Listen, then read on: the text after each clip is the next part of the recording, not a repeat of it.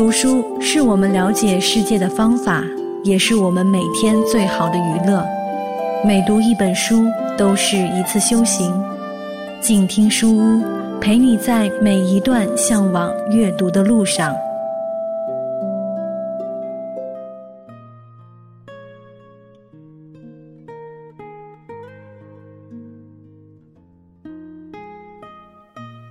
Hello，你好，欢迎收听静听书屋，我是叶希。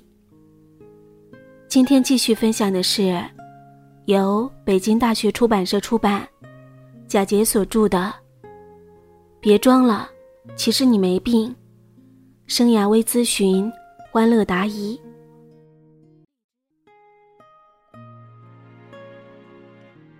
那本期节目要分享的是第三章。决策是取舍，是冒险。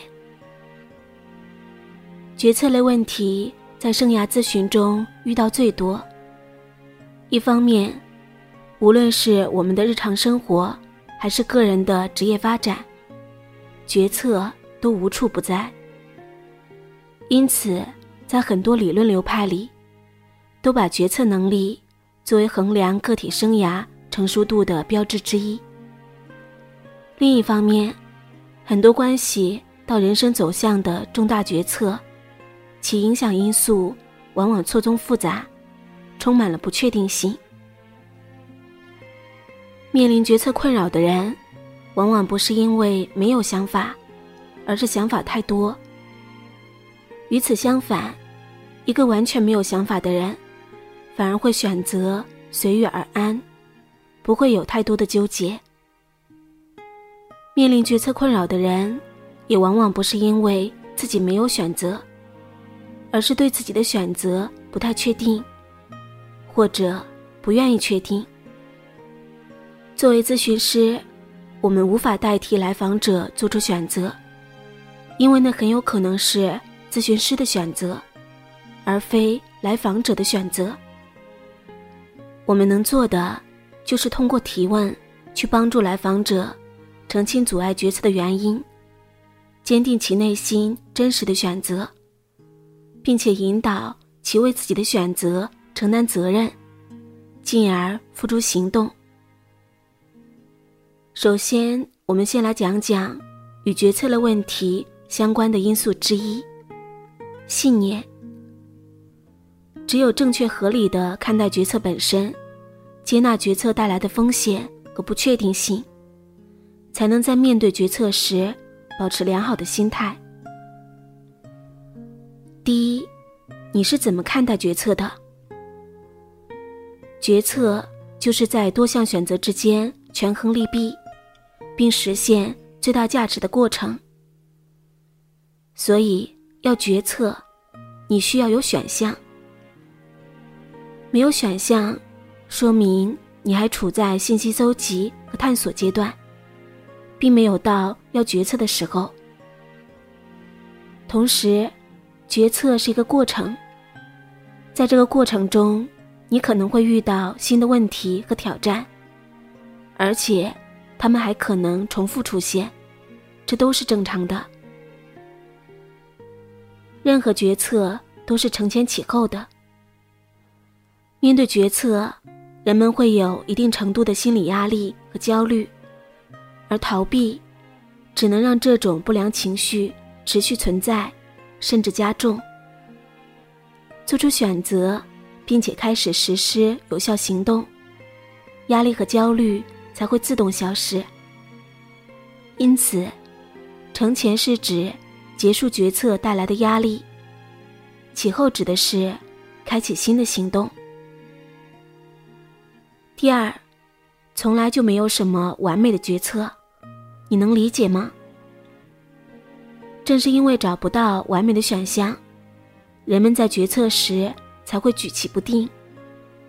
因此，我们必须接纳自身和现实的局限性，放下完美情节。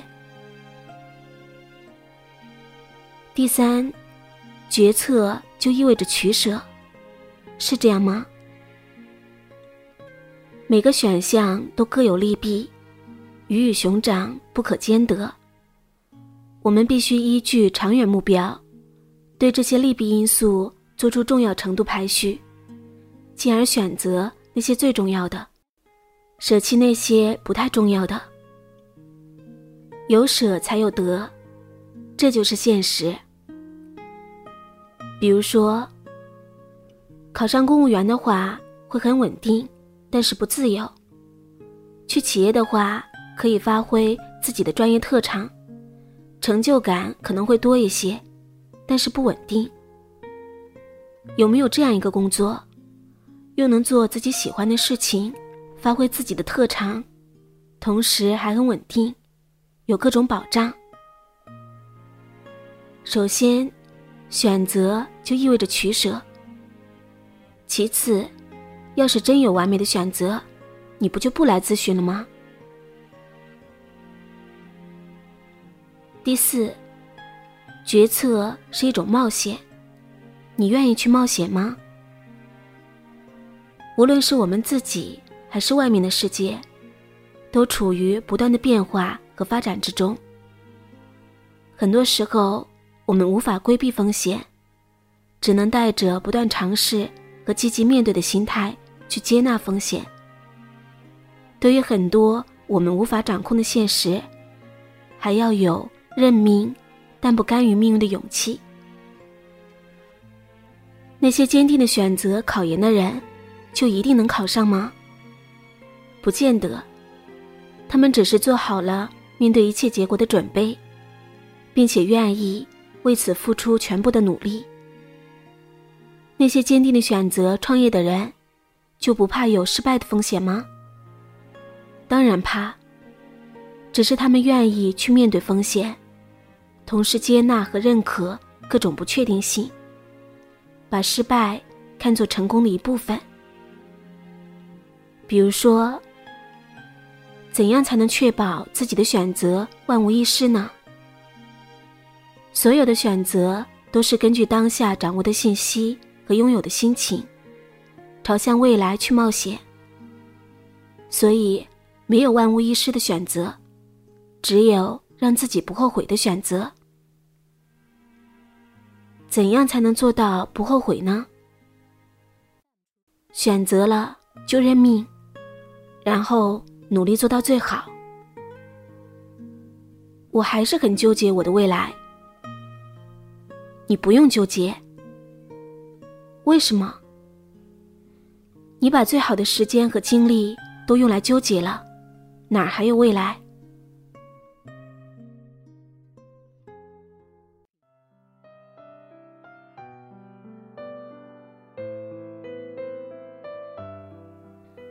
接下来说一说与决策类问题相关的因素之二：时间。第一，这个问题困扰你多久了？那些经常把决策挂在嘴边的人，往往缺乏的不是选择，而是行动。你身边有没有一些把减肥、学习、跳槽、离婚等挂在嘴边的人？他们大多数不是要做选择，而是寻求安慰的。第二。你之前做了哪些准备？你应该为决策而获取必要的信息，包括对自己的了解和对选项本身的探索。这既是决策必经的环节，也意味着你从心理上真正接纳了决策，愿意去付出行动。想获得晋升，却没有去了解获得晋升的基本要求。想考公务员，却不知道考试的流程和科目。想出国留学，却没有去搜集相关的信息。造成你决策难的原因只有一个，就是懒。一，保研还是考研？老师，我今年大三，你说我是选择保研还是考研呢？无论是保研还是考研，你都了解了哪些信息呢？都不太清楚。先回去了解必要的信息吧，你还没有到要做选择的时候。二，有效信息来自行动验证。我工作四五年了，一直想考研，却迟迟做不了决定。你是不了解自己，还是不了解考研的信息？考研信息我一直都在网上关注，就是不太确定自己是否能够坚持下来。你老老实实的坚持复习一个月英语就知道了。三，知己知彼。我对现在的工作不满意，不知道要不要换一份工作。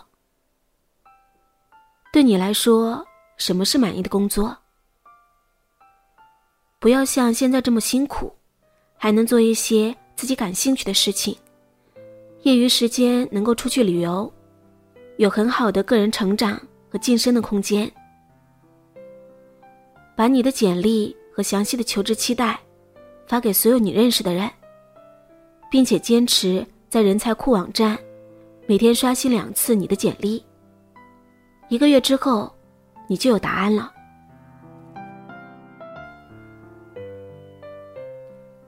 第三，你都有哪些选项？有选项才叫决策，没有选项那叫探险。比如说，我现在有三个不同的工作机会。我不知道哪个更适合我，这属于决策。关于工作，我也不知道自己可以选择什么，更不清楚自己该找什么样的工作，这属于探索。首先要做的是去做个人特质的评估和工作信息的搜集。第四。最晚到什么时候，你必须做出一个选择。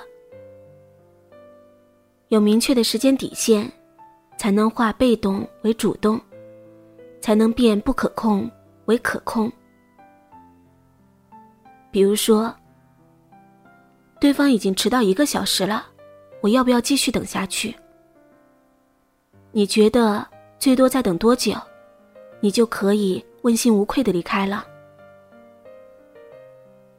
我已经追求对方三年了，依然没有什么进展，要不要继续追？如果所有方法都尝试了，最晚到什么时候，你就可以认命了？我已经考研三次了，都没有考上，还要不要继续报考啊？假如一直考不上，最多考几次，你就觉得自己可以放下了？假如与这家公司签约了，万一还有更好的机会，岂不是很遗憾？必须给自己设置一个等待的期限，在这之前，别的公司还有机会；在这之后，必须认命，否则你就一直在观望。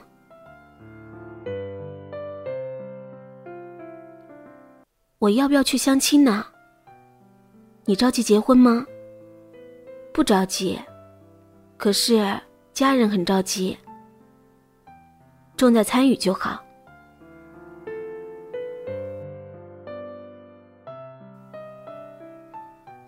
好啦，今天分享的是与决策类问题相关的两个因素：信念和时间。下期节目我们一起来分享另外两个因素。决策权与观点。感谢你的收听，我是叶希，下期再会。